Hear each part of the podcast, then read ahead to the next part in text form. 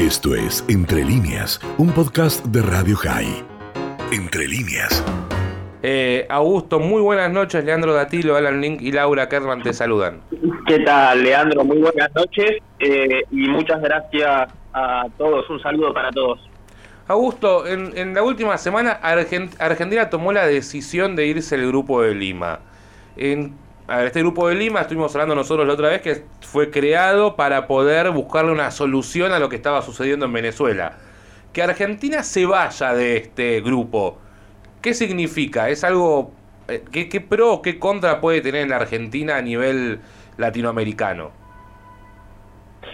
Mira, como impacto para la Argentina inmediato, yo te diría que no vas a tener un gran impacto en términos de política exterior. A lo sumo lo que tenés es una señal un poco contradictoria para con los mercados y para con los actores con los que te toca negociar el principal eh, problema político que tiene hoy la, la Argentina, que es la negociación con el Fondo Monetario, si se quiere, o el principal issue político económico, eh, especialmente eh, en términos de lo internacional, ¿no?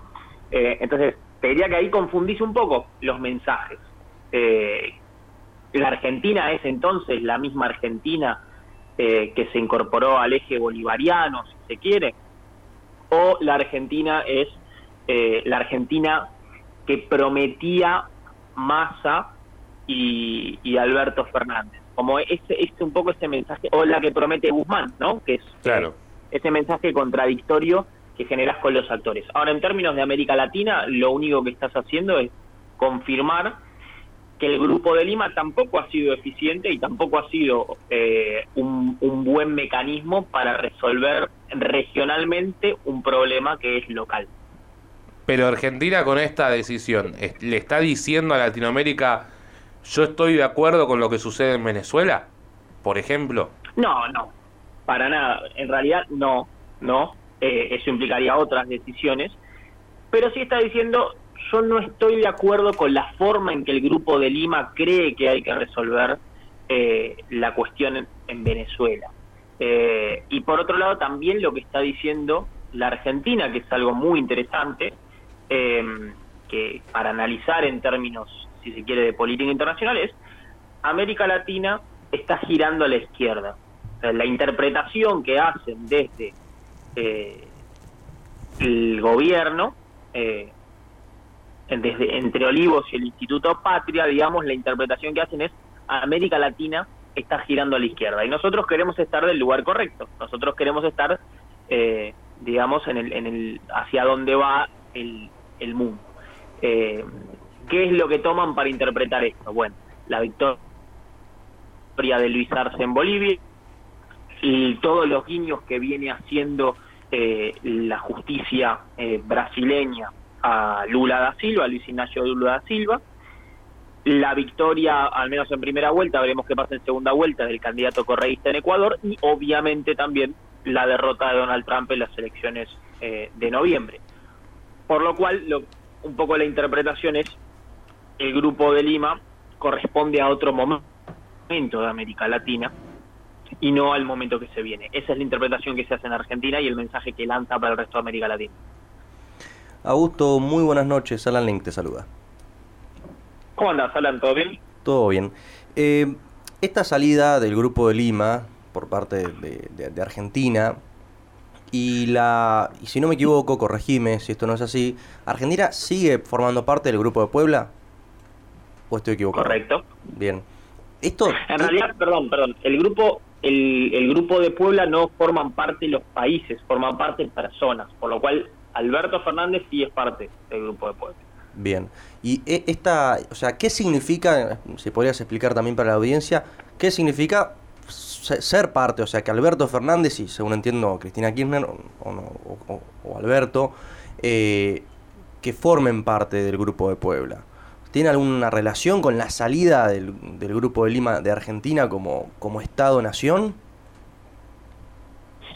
Bueno, ahí te diría, hay, dos temas ahí, ¿no? Una cosa son simpatías personales como dirigente, como, como a nivel personal, si se quiere, ideológicas, eh, y otra cosa es el interés de eh, del país al que estás representando en la tarea circunstancial de ser presidente, ¿no?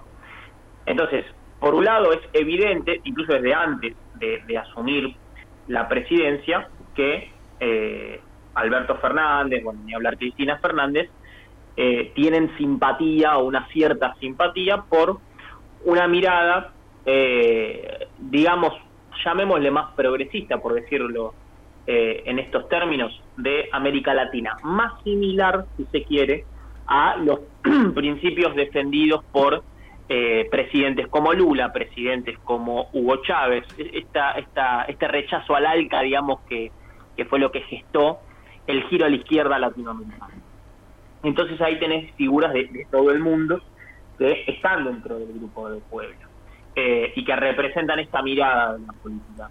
Ahora, por otro lado, eso no quiere decir que vos, mm, desde tu gobierno, eh, mm, vayas a defender esos principios que, que expresas en tu vida personal, ¿no?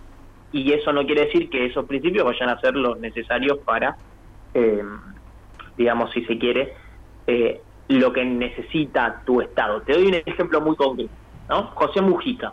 José Mujica, expresidente de Uruguay, es parte del grupo de, eh, de Puebla, ¿sí?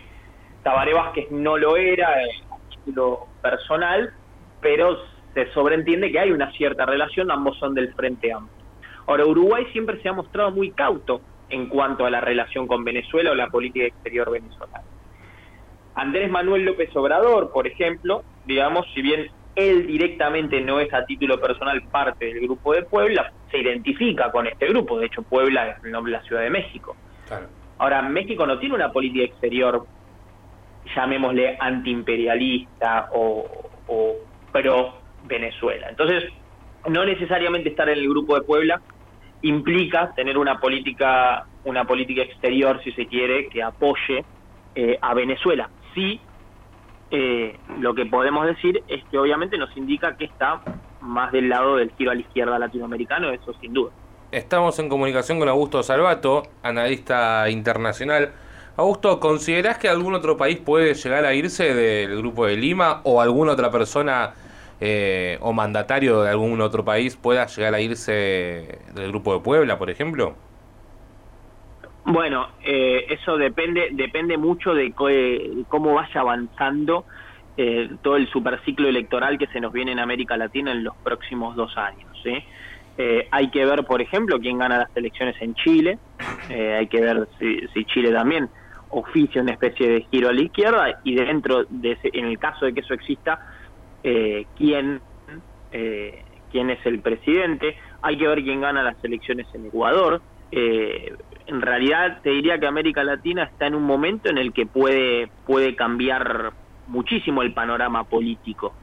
Eh, entonces, sí, evidentemente el Grupo de Lima ha demostrado que no es eficiente a la hora de resolver problemas, por lo cual eh, puede caer en una institución, digamos, obsoleta eh, rápidamente. Además, no olvidemos también que, que los distintos grupos o los incluso organismos internacionales eh, en América Latina son bastante endebles porque no, no suelen estar asociados a una institución fuerte que lo sustente detrás. Por lo cual una institución puede, puede crearse y desvanecerse muy rápidamente en América Latina. Augusto, Laura Kerman te saluda, ¿cómo te va? Te pregunto, ¿Qué tal, Laura? ¿no es esto, digamos, eh, contraproducente este tipo de actitudes que toma el gobierno argentino con respecto a lo económico? Es decir, en Estados Unidos estamos en este momento negociando con el Fondo Monetario y de repente se generan estos movimientos políticos, digo, eh, ¿no nos perjudica de alguna manera eh, al momento de tener que hacer acuerdos, por lo menos a nivel económico? Sin duda estás, estás lanzando señales contradictorias eh, como, decíamos antes, es, una señal contradictoria, eh, es decir, que, lo que lo que llevan a preguntarse a los actores del otro lado es quién es la Argentina, ¿no? O, qué es la Argentina o, qué para dónde va, va a disparar la Argentina sería un poco la pregunta.